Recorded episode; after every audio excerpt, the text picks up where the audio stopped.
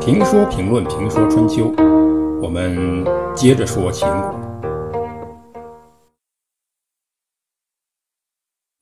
这公子义吴呢，曾经答应，如果能坐上国君，将奉献晋国河西的土地给秦国。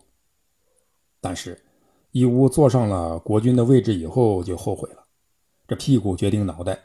义乌坐上了国君的位置以后，才发现自己的国土不能随便给人。从自己的国家利益考虑，不给秦国土地，这一点也没错。这问题是你不要轻易的许诺，承诺给人家又不履行诺言，这就是问题了。没有诚信，人是立不起来的。人若无信，怎么立身于世？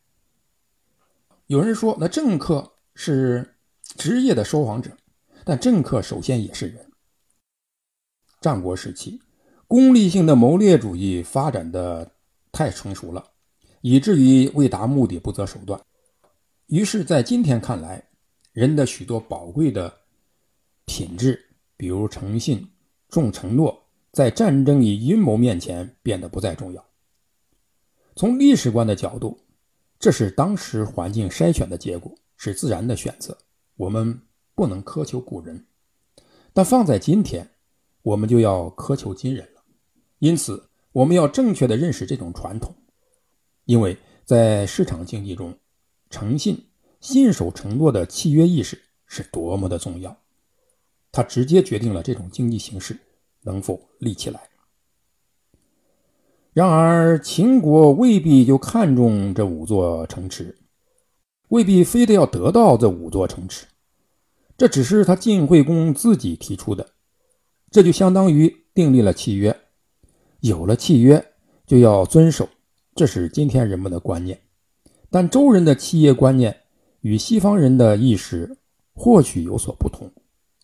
周人是一个家族式的集体主义组成的社会，注重血缘与亲情，注重由血缘或亲情组成的社会联系与社会关系。有了这些，原本不需要契约，关系存在就是契约，断绝关系就是处罚或报复。而西方人。是强调个体的个人主义组成的社会，血缘关系原本就不是那么重要，维系社会的纽带就是契约。只有大家都按契约办事，社会才不乱。邹人这是另外一个途路径，只要大家都重亲情、重关系，社会就不乱。因此，外国人都知道，与中国人做生意，先做朋友，然后才能做生意。生意主要是靠人脉维系，而西方人呢，则生意是生意，朋友是朋友，只要契约合适，有利可图，那敌人一样可以做生意。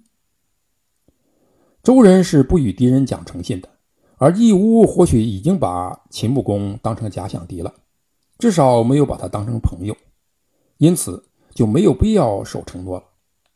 公元前六百五十年，晋惠公继位元年。就派大夫皮正向秦国国君道歉，说：“当初我把河西之地许给您，只是当上国君以后才发现，这事儿呢并不简单。大臣们都不同意，说土地是先君留下来的，您逃亡在外，凭什么擅自给秦国？我也没办法，所以只好派大夫来向您道歉。对外是这样。”对内就就要血腥多了，对待功臣李克，义乌又恩将仇报，不但不履行诺言，把汾阳城封给李克，反而夺了他的大权，逼他去死。